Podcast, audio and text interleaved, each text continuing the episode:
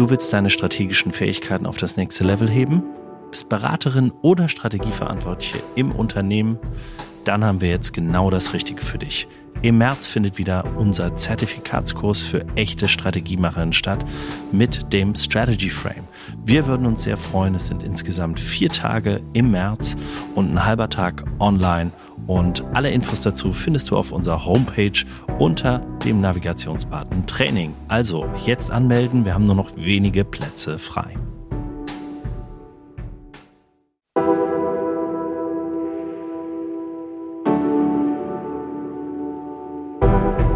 Herzlich willkommen bei Hoffnung ist keine Strategie, dem Podcast mit spannenden Strategiegeschichten von gestern, heute und morgen. Mein Name ist Christian Underwood. Und mein Name ist Jürgen Weigand. Im Gespräch mit echten Strategiemacherinnen wollen wir den Mythos Strategie entzaubern und aufzeigen, wie ihr mit strategischer Arbeit in diesen volatilen Zeiten gewinnen könnt. Und dafür begrüßen wir heute in einer ja, Premiere für uns beide, Jürgen. Heute haben wir mal ein gemeinsames Strategieinterview, finde ich sehr schön. Äh, Hans-Martin Hellebrand, Co-CEO der Badenova, ein über 100-jährigen Anbieter für nachhaltige und zuverlässige Energielösungen aus Südbaden. Hans-Martin, herzlich willkommen in unserem Podcast. Dankeschön. Hallo. Ja, auch von meiner Seite herzlich willkommen. Danke. Genau, bevor wir starten, äh, du bist ja auch fleißiger Hörer unseres Podcasts, wie wir erfahren haben, freut mich sehr. Äh, stellen wir natürlich dich gerne unserem Publikum nochmal kurz vor. Du hast ähm, ja deinen Diplomkaufmann an der Uni Bielefeld absolviert und bis 2016 bei der RWE Systems ins Controlling eingestiegen. Und nach über acht Jahren geprägt von, ja, von stetig wachsender Verantwortung bist du ja schlussendlich dann Senior Vice President Group IT Controlling gewesen und hast dann das Unternehmen verlassen, parallel, und da kommt der erste WHU-Bezug, der Jürgen lächelt schon, äh, hast du dann das CIO-Programm an der WHU absolviert. Jürgen, vielleicht ganz kurzer Exkurs, was ist das? Das CIO-Programm ist ein Programm für ja, die Führungsebene oder mindestens äh, die Führungsebene oder eins drunter für alle diejenigen, die im IT-Bereich in Unternehmen Verantwortung tragen und, ähm, sage ich mal, General Management Know-how sich mhm. aneignen wollen. Ja, sehr gut. Das hat dann scheinbar ganz gut geklappt. Hat es. Vermutlich. Und äh, denn dann bist du für äh, Energy rund drei Jahre in Silicon Valley. Ne? Also das, mhm. äh, das ist die perfekte Verbindung dann, glaube ich, aus Management und äh, IT-Kompetenz. Ähm, und hast dann dort ähm, für die Energy-Gruppe den äh, Innovation Hub zunächst aufgebaut und verschiedenen Schwerpunkten dann als Senior Vice President Global Innovation und Corporation, äh, aber auch verschiedenen Boardrollen im Startup-Umfeld weiterentwickelt. Parallel dazu hast du dann noch, weil an der WU war scheinbar nicht so schlecht, den äh, Kellogg Executive MBA absolviert und ja, spätestens da kam dann die Verbindung zustande. 2018 ging es dann wieder zurück aus familiären Gründen nach Deutschland, wo du als CFO den Wachstumskurs des Energiediscounters ePrimo dann erfolgreich mitgestaltet hast. Und im Juli 2001 folgte dann der Wechsel in deine aktuelle Heimat als Vorstand des Energieversorgers Badenova in Freiburg im Breisgau. Von daher freuen wir uns sehr, dass du den Weg heute hier zu uns nach Düsseldorf gefunden hast, Hans-Martin. Und ja, wir starten mal mit der ersten Frage ähm, mhm. und äh, gehen da jetzt direkt ans Beef. Ne? Also ähm, und wir sprechen mal direkt über euer Zielbild und warum, ja. warum denn die Badenova Energieversorger? Was gibt's denn da alles strategisch zu tun? Äh, hätte man, glaube ich, vor zwei Jahren noch gesagt, das ist ja ruhiges Fahrwasser, in das man da so reinkommt. Ne? Vor zwei Jahren hätte man das gesagt. Ja, ja. genau. Ne? So, jetzt mit der äh, ja, jüngeren Vergangenheit ja. ist das alles, glaube ich, anders geworden. Und äh, ihr habt euch ein, ein, Zielbild gegeben, das ich äh, ja beim ersten Kontakt dann auch so gesehen habe und äh, ja, oder eure Purpose auch. Und der lautet für eine lebenswerte Zukunft gestalten gestalten wir die Energie- und Wärmewende.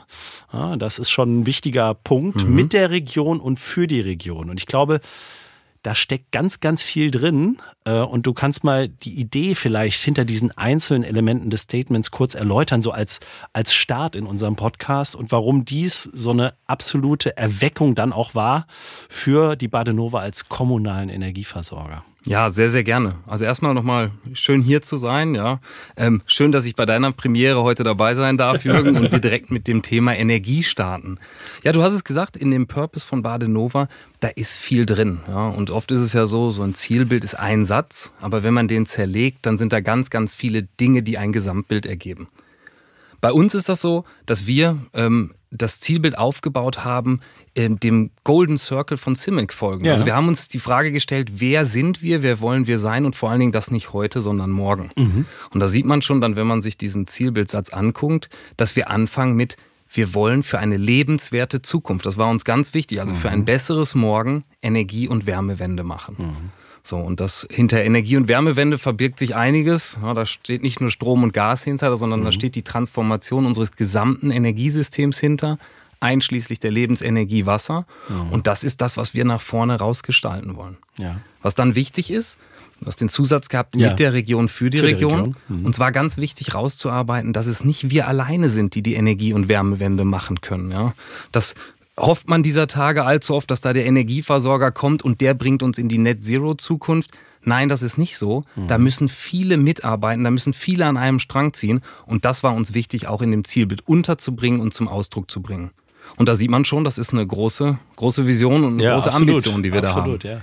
Ja, dann lass mich doch gleich mal nachhaken. Christian hat es ja so schön eingeführt. Zielbild, du hast Purpose genannt. Mhm. Das sind jetzt Begrifflichkeiten, die für uns ähm, ja, ja, bekannt sind. Aber wie ist das denn im Unternehmen angekommen, als du da angetreten bist und gesagt hast, ja, wir müssen jetzt mal ein Zielbild entwickeln oder ein Purpose? Na, äh, ihr seht es schon an der Formulierung, ja. Wir haben es Zielbild genannt, damit es eben gut bei unserer Belegschaft, also bei den 1600 mhm. Mitarbeiterinnen und Mitarbeitern ankommt. Mhm. Und das haben wir damals so äh, gemeinsam mit meinem Co-CEO-Kollegen angefangen, dass wir gesagt haben, wir brauchen diesen Nordstern. Die Energiewelt draußen ändert sich jetzt. Mhm. Wir müssen uns die Frage beantworten, was ist die Rolle, die wir haben wollen? Und lasst uns mal bewusst nicht über Vision, Mission sprechen, sondern lasst uns dieses Ziel als Bild formulieren. Und da ist das rausgekommen, dass wir eben gesagt haben, was sind die Dinge, die uns einen Orientierungspunkt geben? Das war uns mhm. wichtig, Punkt eins. Und Punkt zwei, wie ist dieser Orientierungspunkt aufzuladen, damit er uns allen jeden Tag Energie gibt? Und ja. so ist das bei uns entstanden und losgerollt. Und sprachliche Klarheit ist da einfach wahnsinnig wichtig, ne? Natürlich. So ist das. Ja. Wer auch immer Strategie macht, muss erstmal Klarheit schaffen. Wovon reden wir überhaupt? Absolut. Um, und um auch hier nochmal ein bisschen Klarheit zu haben, was, was heißt das jetzt Energiewende machen und gestalten?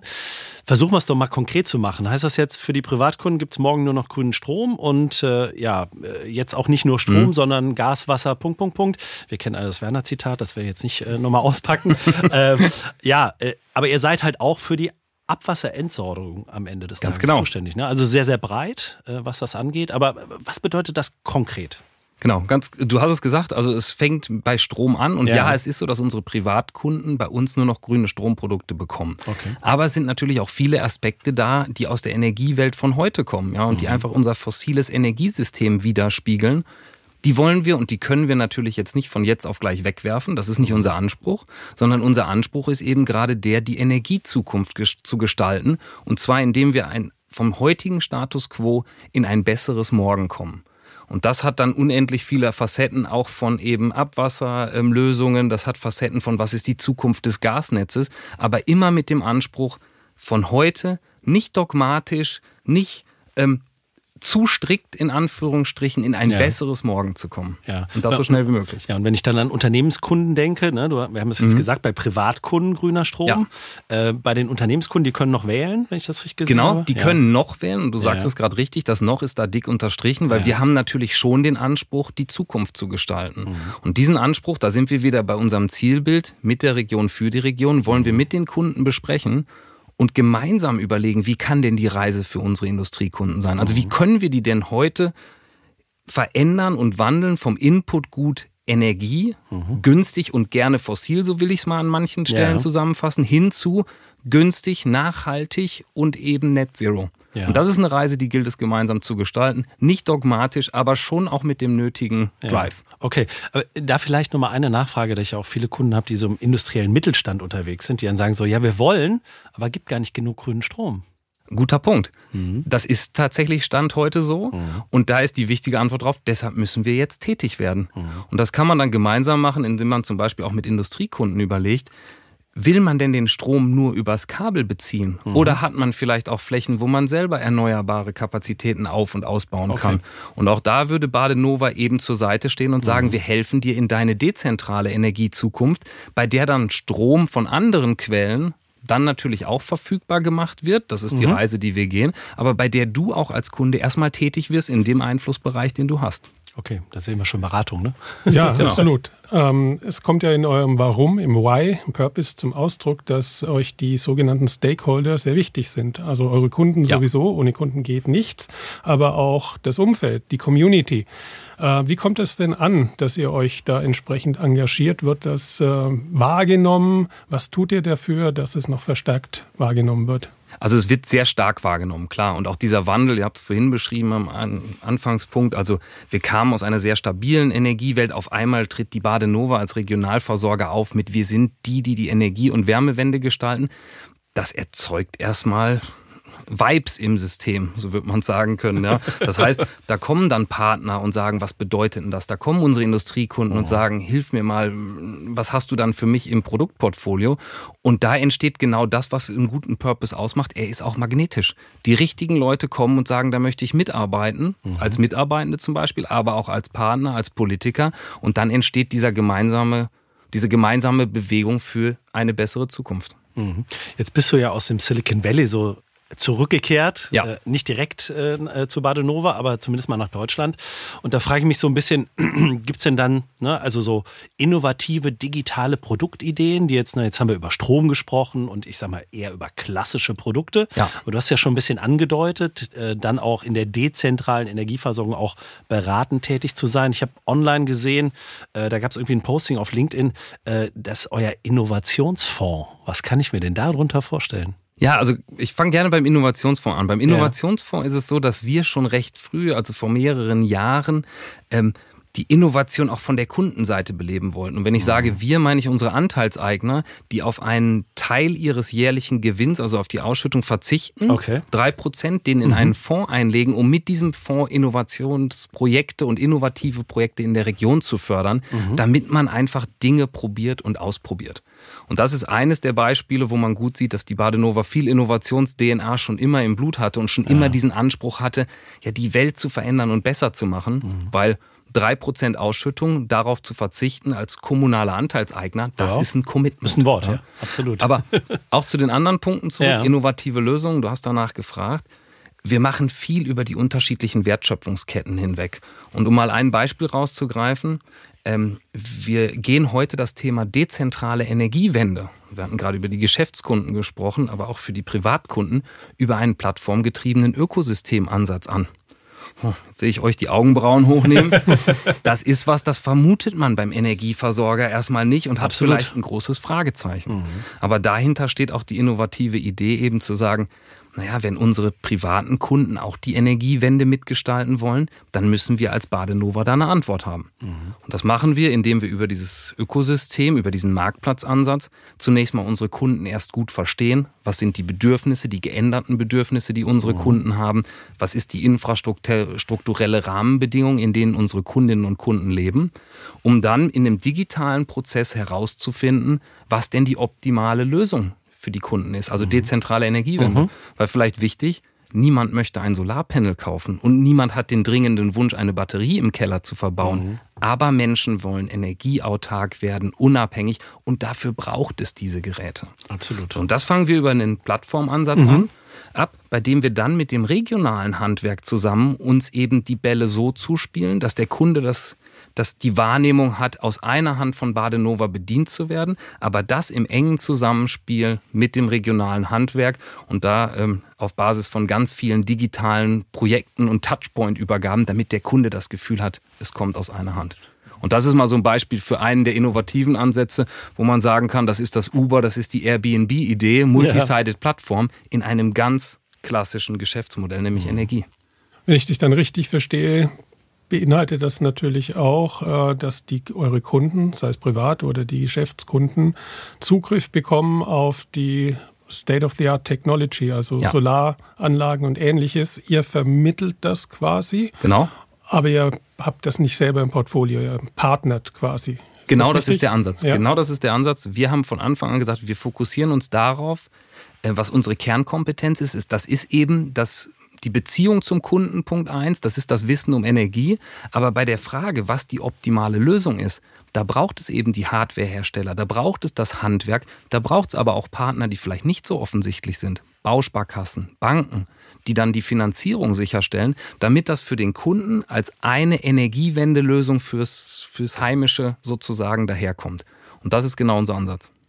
Die Partner, die ihr dann auswählt, sprich, sprich auch die Solaranlagenhersteller, mhm. Wie geht ihr da vor? Weil da ist ja relativ viel Neues im Markt. Und wenn ich so meine Nachbarn höre, die das gemacht haben, die schlagen alle Hände über den Kopf zusammen, ja. wurden schlecht beraten und am Ende doch ausgebeutet. Wie, wie geht ihr daran? Wie verschafft ihr Glaubwürdigkeit und Vertrauen?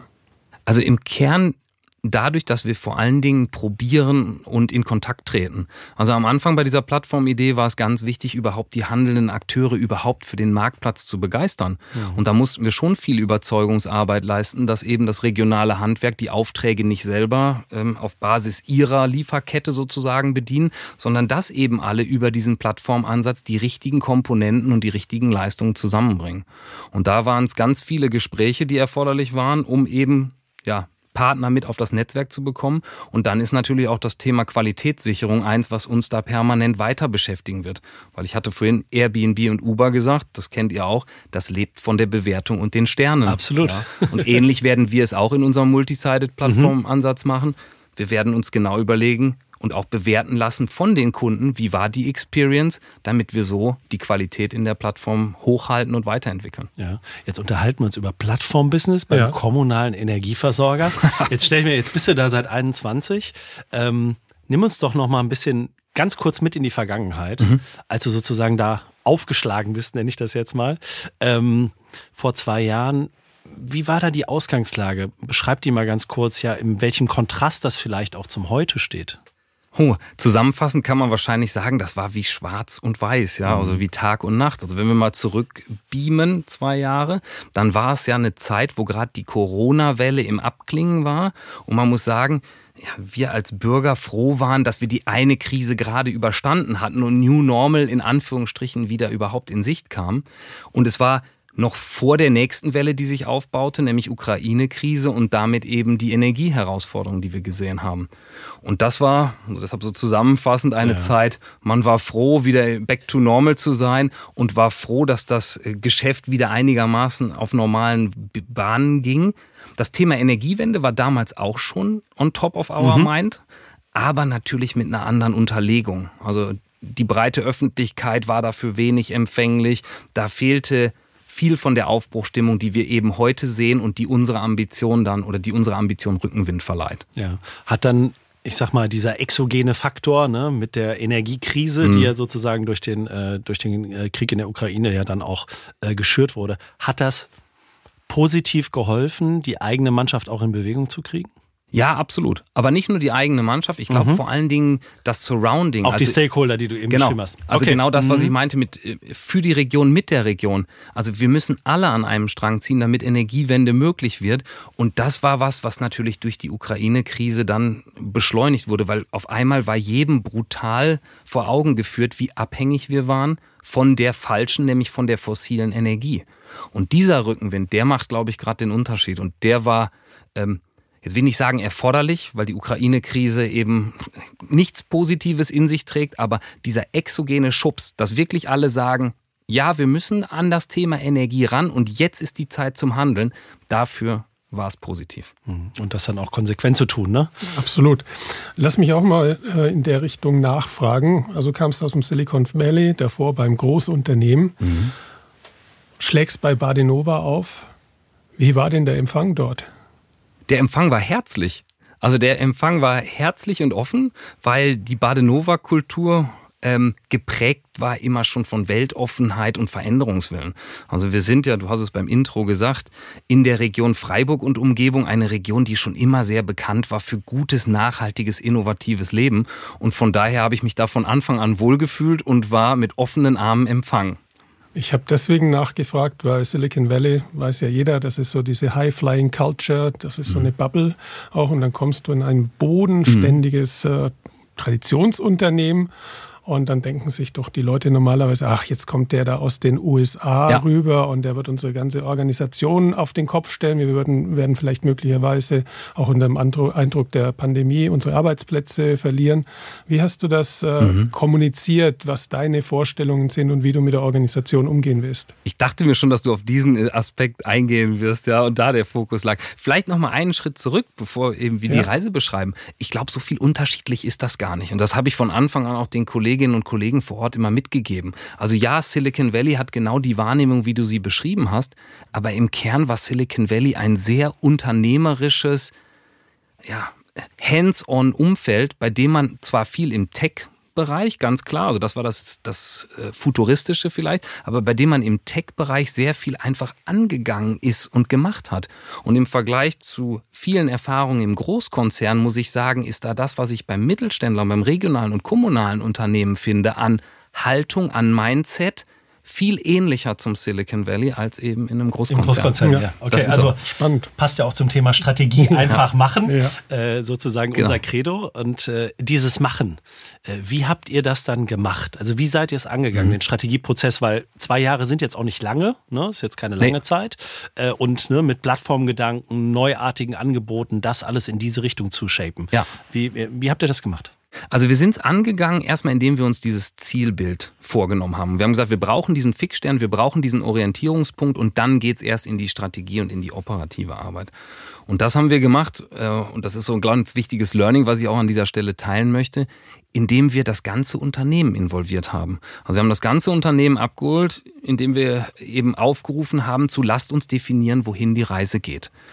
Und das haben wir getan, indem wir gesammelt haben, Stimmen aus dem Unternehmen, was glauben wir, wo sind wir heute gut, was sind unsere Stärken, was sehen wir an Opportunitäten und was ist eigentlich das, wo wir gemeinsam hingehen wollen. Und da ist dann natürlich dieser Satz entstanden, den du auch vorhin mhm. ähm, hier, hier vorgelesen hast. Das Wichtige dabei war, wir haben den Prozess dann aber auch bewusst partizipativ gestaltet. Also das heißt, wir sind am Anfang mit einer Hypothese reingegangen. Wir haben es damals Werkstück genannt. Also etwas, was bewusst unfertig war, damit sich auch wirklich Menschen eingeladen fühlen, um an diesem Projekt oder an, an, der, an dem Zielbild mitzuarbeiten und aktiv zu gestalten und ähm, zuzuarbeiten.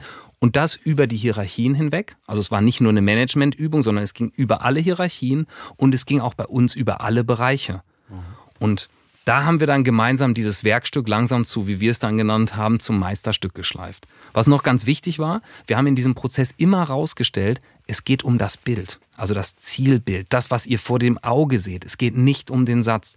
Lasst uns bei den Wörtern nicht zu tief und zu stark verharren und hängen bleiben, weil wir werden definitiv keinen Satz finden, bei dem 1600 Leute sagen, genau das ist er. Wir werden aber ein Bild finden, bei dem die Leute sagen, das ist so scharf beschrieben in diesem Satz. Ich habe mein eigenes im Herzen. Das ist das, was mich antreibt. Und das haben wir geschafft. Und das war der wichtige Startpunkt dann für die Strategie. Und das gibt dann Identifikation und Ownership auch für den Prozess. Genau so ist es. Und damit ging es dann auch weiter, nachdem wir dieses Zielbild aufgeladen haben. Wir haben mehrere Iterationen gemacht, mal in diesen unterschiedlichen Gruppen, dann aber auch mit einem großen Fest quasi im Team und im ganzen Unternehmen geteilt um dann aber zu sagen, jetzt geht's auf die Strategiedefinition. Also wenn das der Nordstern ist, wenn das mhm. das ist, wo wir hinwollen, dann lasst uns jetzt gemeinsam mal definieren, was sind denn die großen Handlungswege, die in Richtung des Ziels führen.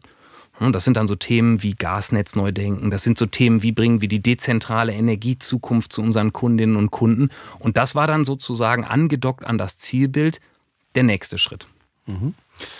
Äh, sehr interessant. Das äh, kommt uns natürlich sehr gelegen, weil das ist ja auch das Credo, das wir in unserem Buch Hoffnung ist keine Strategie vertreten.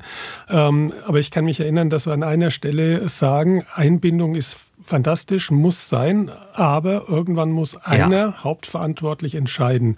Jetzt habt ihr eine sehr interessante Governance-Struktur mit einem Doppel-CEO. Kannst du das mal ein bisschen kommentieren? So, wer entscheidet am Ende und wie, wie macht ja. ihr das? Ja.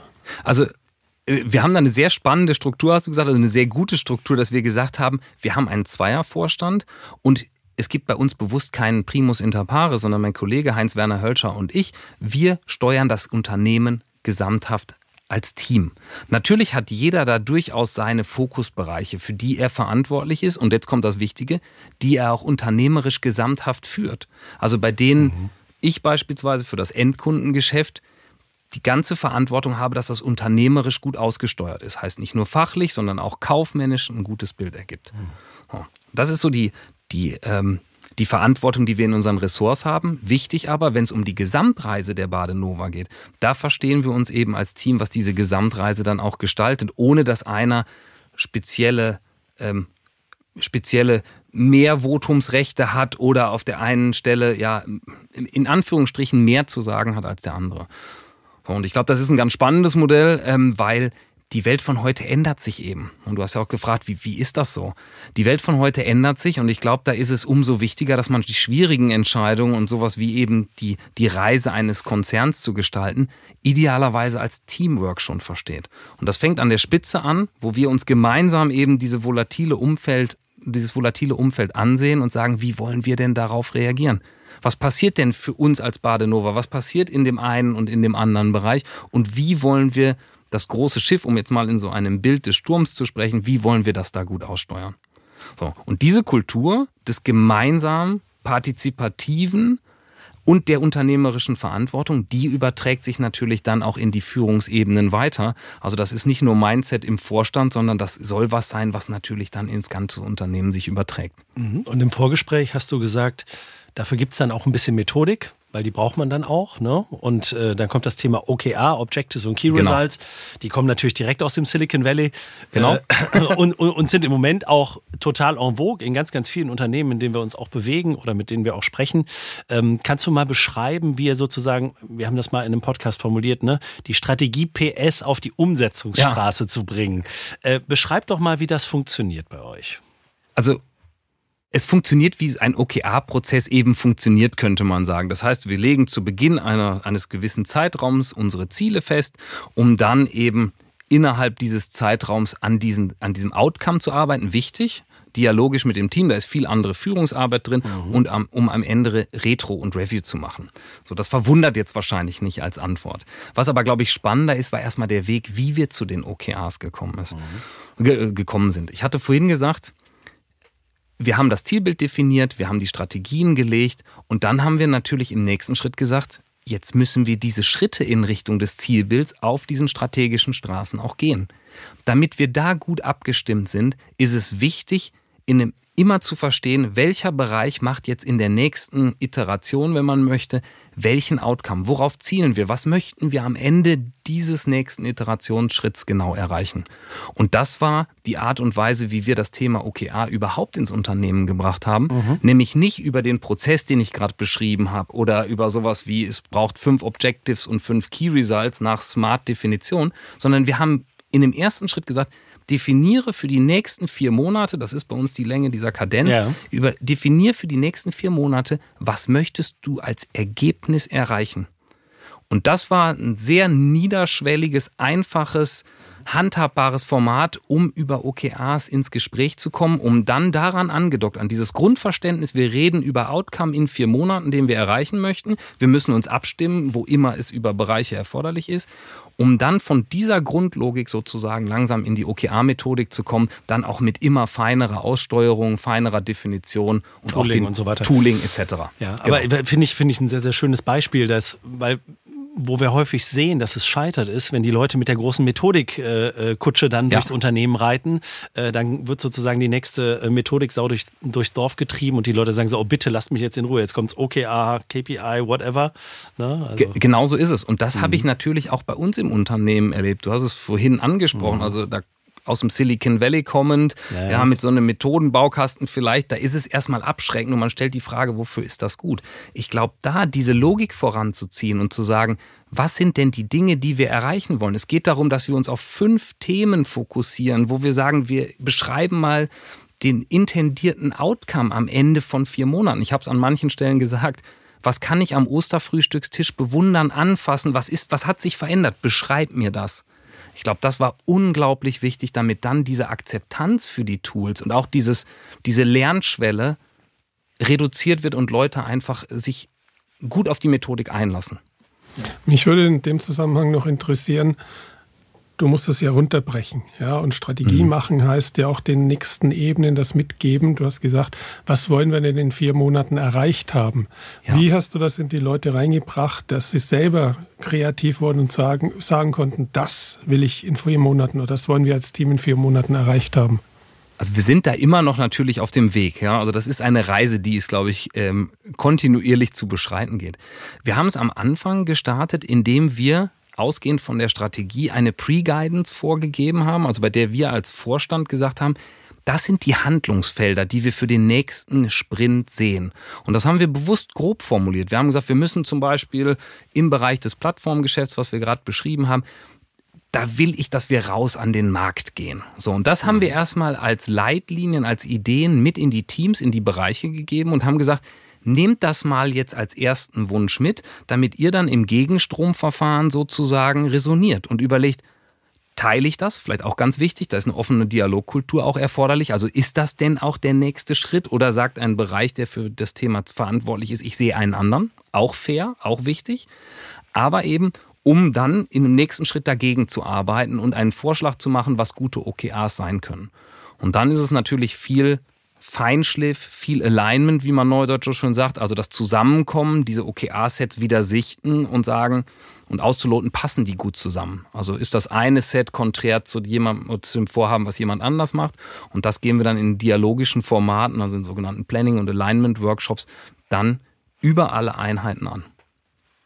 Ja, sehr schön. Da sind wir. Also vielen Dank für den Einblick und ich glaube, ein sehr, sehr schönes äh, äh Beispiel, wie man OKR oder wie man auch Methodiken, die aus dem Strategiebaukasten, Werkzeugkoffer kommen, äh, man ins Unternehmen mit gesundem Menschenverstand bringen kann, dann äh, sind die meistens zielführender, als wenn man, wenn man lange Erklärreisen erstmal macht und alle dann so sagen, so, oh mein Gott, ist das alles so kompliziert. Also ja. sehr, sehr schön. Äh, vielleicht zum Abschluss, Hans-Martin, nochmal Du weißt es, unsere Hörer wünschen sich immer so ein bisschen Ratschläge. Äh, und wir haben uns jetzt mal gefragt, wenn man, wenn man so eine Reise drei Jahre in Silicon Valley gemacht hat, und jetzt haben wir schon gelernt, äh, der deutsche Mittelstand ist nicht so weit weg vom unternehmerischen ja. Gedanken im Silicon Valley. Auch schon mal das erste Learning nochmal für heute.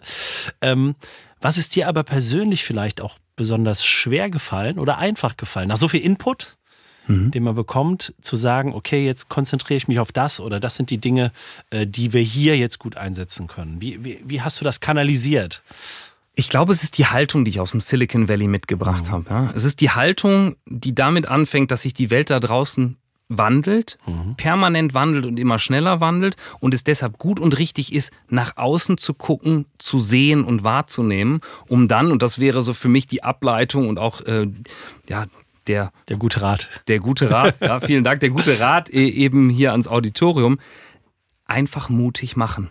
Mhm. Also, weil die Welt draußen ändert sich, wir sehen Dinge und wir werden die Dinge nicht dadurch lösen, dass wir sie vorher theoretisch versuchen zu durchdringen, Konzepte zu machen, die kein Risiko haben des Scheiterns, sondern es ist Bewegung im Außen und die Bewegung im Außen führt dazu, dass wir einfach mutig machen müssen. Und entweder sind wir dann erfolgreich, das ist der gute Fall, oder wir waren mit dieser Art und Weise nicht erfolgreich und dann ist einfach wichtig zu lernen, zu rekapitulieren und den nächsten richtigen Schritt zu machen. Und ich glaube, das, wenn wir das alle ein bisschen mehr machen, dann ähm, wird auch die volatile Welt da draußen für uns mehr Chancen als Risiken enthalten. Erträglicher, wunderbar. Hans-Martin, herzlichen Dank von unserer Seite. Ja, auch von mir herzlichen Dank, auch für die kurze, prägnante Zusammenfassung. Einfach mutig machen, finde ich sehr gut. Ja, absolut. Und ja, wir, wir, wir nehmen mit, ne? der deutsche Mittelstand hat viel vom Silicon Valley. Ähm, ja. Das Machen ist das Entscheidende, denn 90 Prozent sind bei Strategie halt auch Umsetzung, äh, denn ohne das fliegt's nicht, ne? nicht kaputt denken und bei der Einführung äh, ja interessanter Strategiemethoden manchmal mehr den gesunden Menschenverstand einsetzen. Das kann helfen. Hans-Martin, herzlichen Dank. Dank euch. Herzlichen Dank. Ja.